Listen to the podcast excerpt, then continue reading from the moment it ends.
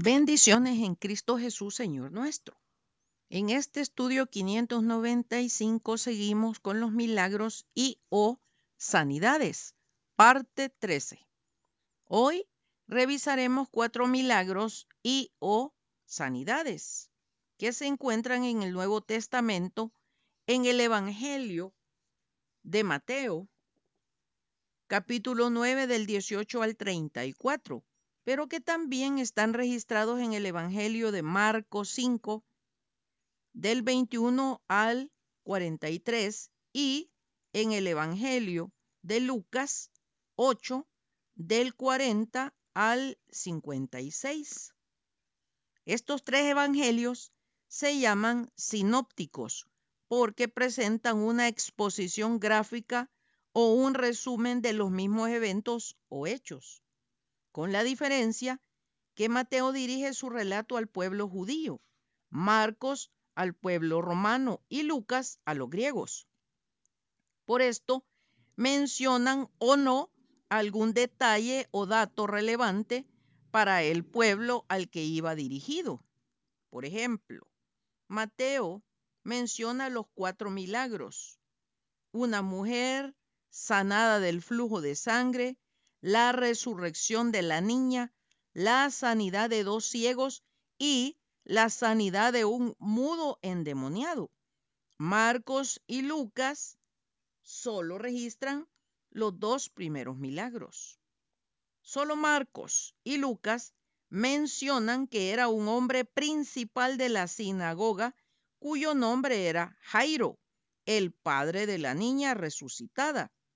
De aquí la importancia de no solo conformarnos con leer la santa palabra, sino estudiarla y aún más escudriñarla. ¿Y por qué la importancia de estudiar los milagros, tanto en el Antiguo Testamento como en el Nuevo? Porque vivimos en un mundo incrédulo que pide muestras de la existencia del eterno Dios. Entonces, ¿qué mejor que la evidencia del poder del Altísimo Dios a través de obrar lo imposible? Nuestro Dios es Dios de lo imposible. Además, que al conocer de primera mano lo que la Sagrada Escritura dice, nuestra fe deberá aumentar y por último, cuando nos encontremos en un momento difícil o de prueba, este conocimiento debería fortalecernos y ayudarnos a crecer espiritualmente. Como nos lo dice Santiago 1 del 2 al 4. Hermanos míos, tened por sumo gozo cuando os halléis en diversas pruebas, sabiendo que la prueba de vuestra fe produce paciencia mas tenga la paciencia su obra completa para que no os falte cosa alguna. Retomando nuestros cuatro milagros, vino un hombre principal de la sinagoga llamado Jairo, quien, postrándose a los pies del Señor, le rogaba mucho, diciendo al Señor Jesús que su única hija de 12 años estaba agonizando, que viniera a su casa y pusiera su mano sobre ella, para que fuese salva y viviría. El Señor Jesucristo se levantó y le siguió con sus discípulos. Venía también una gran multitud que le apretaban, pero una mujer que padecía del flujo de sangre desde hacía 12 años y que había gastado en médicos todo cuanto tenía y que ninguno la había podido curar, sino que iba cada vez peor. Se le acercó por detrás al Señor cuando lo oyó hablar entre la multitud, porque ella decía, si toco tan solamente el borde de su manto, seré salva. Esta mujer parece haber sufrido de una menstruación continua y por lo tanto estaría impura.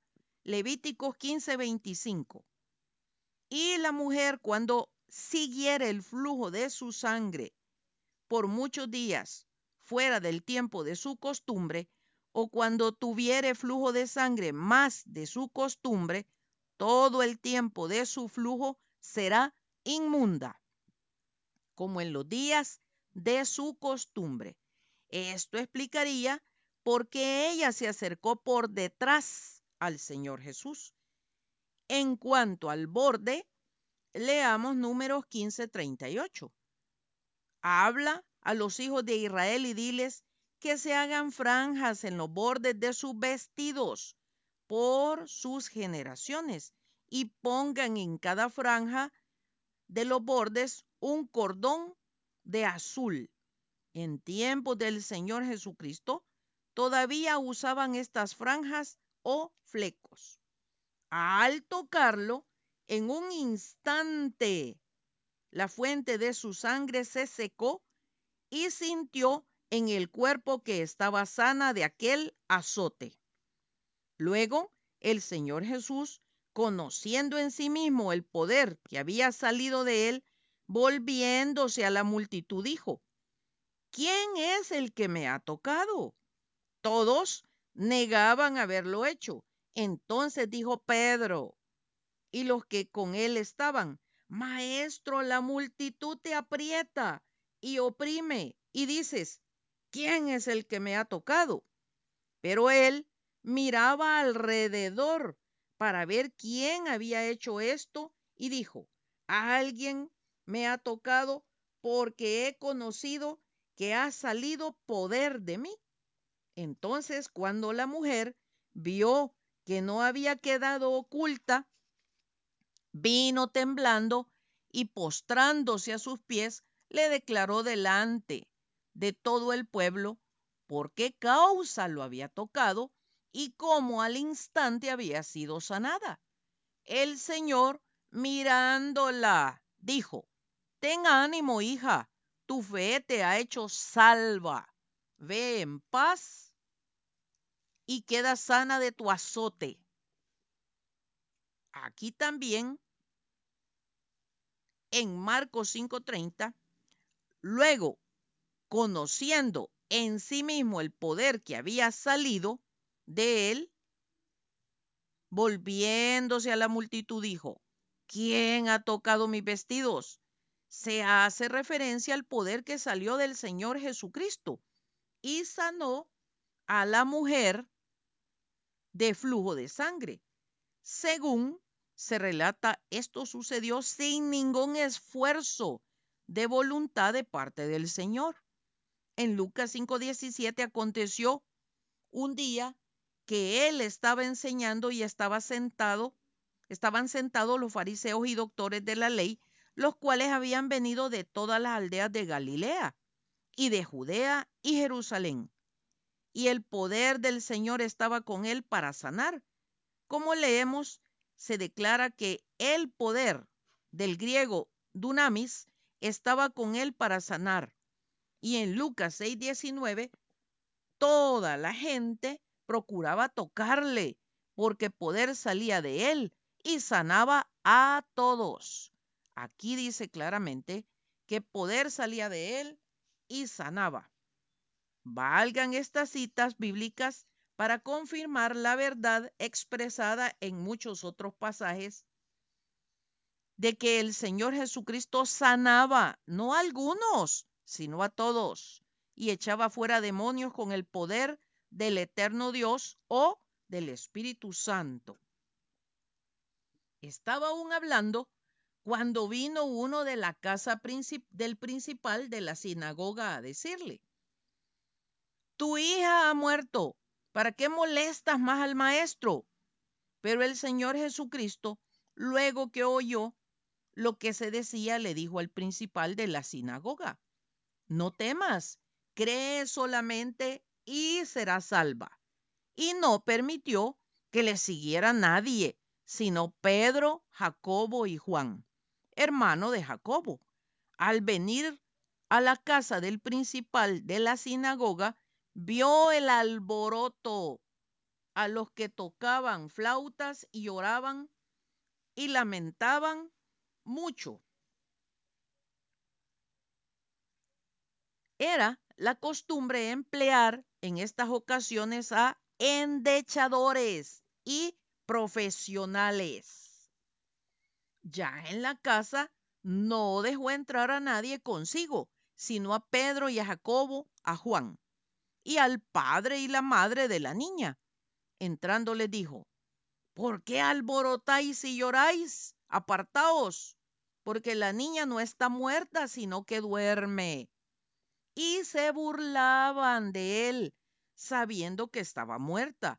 Mas él, echando fuera a todos, tomó al padre y a la madre de la niña y a los que estaban con él y entró donde estaba la niña. Y tomándola de la mano le dijo, Talita Kumi, que traducido es, niña, a ti te digo, levántate. Entonces su espíritu volvió e inmediatamente se levantó y él mandó que se le diese de comer. Sus padres estaban atónitos. Se difundió la fama de esto por toda aquella región. Pasando de ahí, le siguieron dos ciegos, dando voces y diciendo, Ten misericordia de nosotros, hijo de David. El Señor le dijo, ¿creéis que puedo hacer esto? Ellos dijeron, sí, Señor. Les tocó los ojos diciendo, conforme a vuestra fe os sea hecho. Aquí se deja claro y se enfatiza el importante papel de la fe en los milagros hechos por el Señor Jesucristo. Y los ojos le fueron abiertos. Ellos divulgaron la fama de él por toda aquella tierra. Mientras ellos salían de, aquí, le trajeron un mudo endemoniado. Al echar fuera al demonio, el mudo habló y la gente se maravillaba diciendo, Nunca se ha visto cosa semejante en Israel.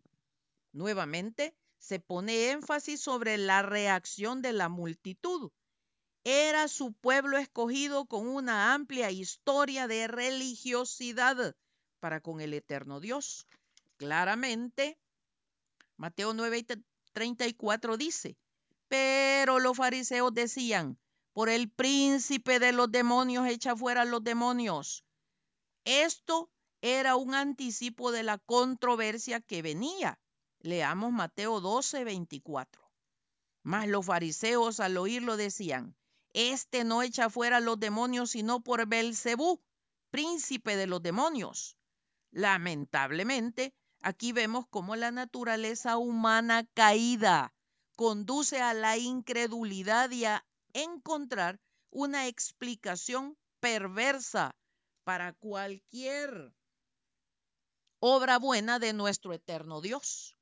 Nuevamente, enfatizo cómo la religiosidad enseguece, privando al pueblo del Altísimo Dios de gozar de una estrecha relación con Él.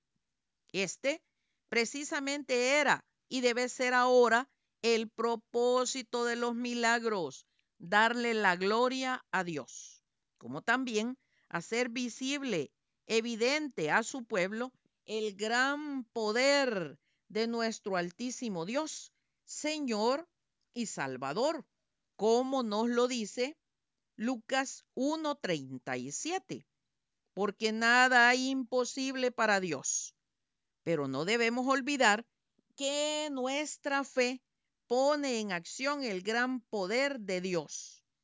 Es pues la fe, la certeza de lo que se espera, la convicción de lo que no se ve, nos dice Hebreos 11.1.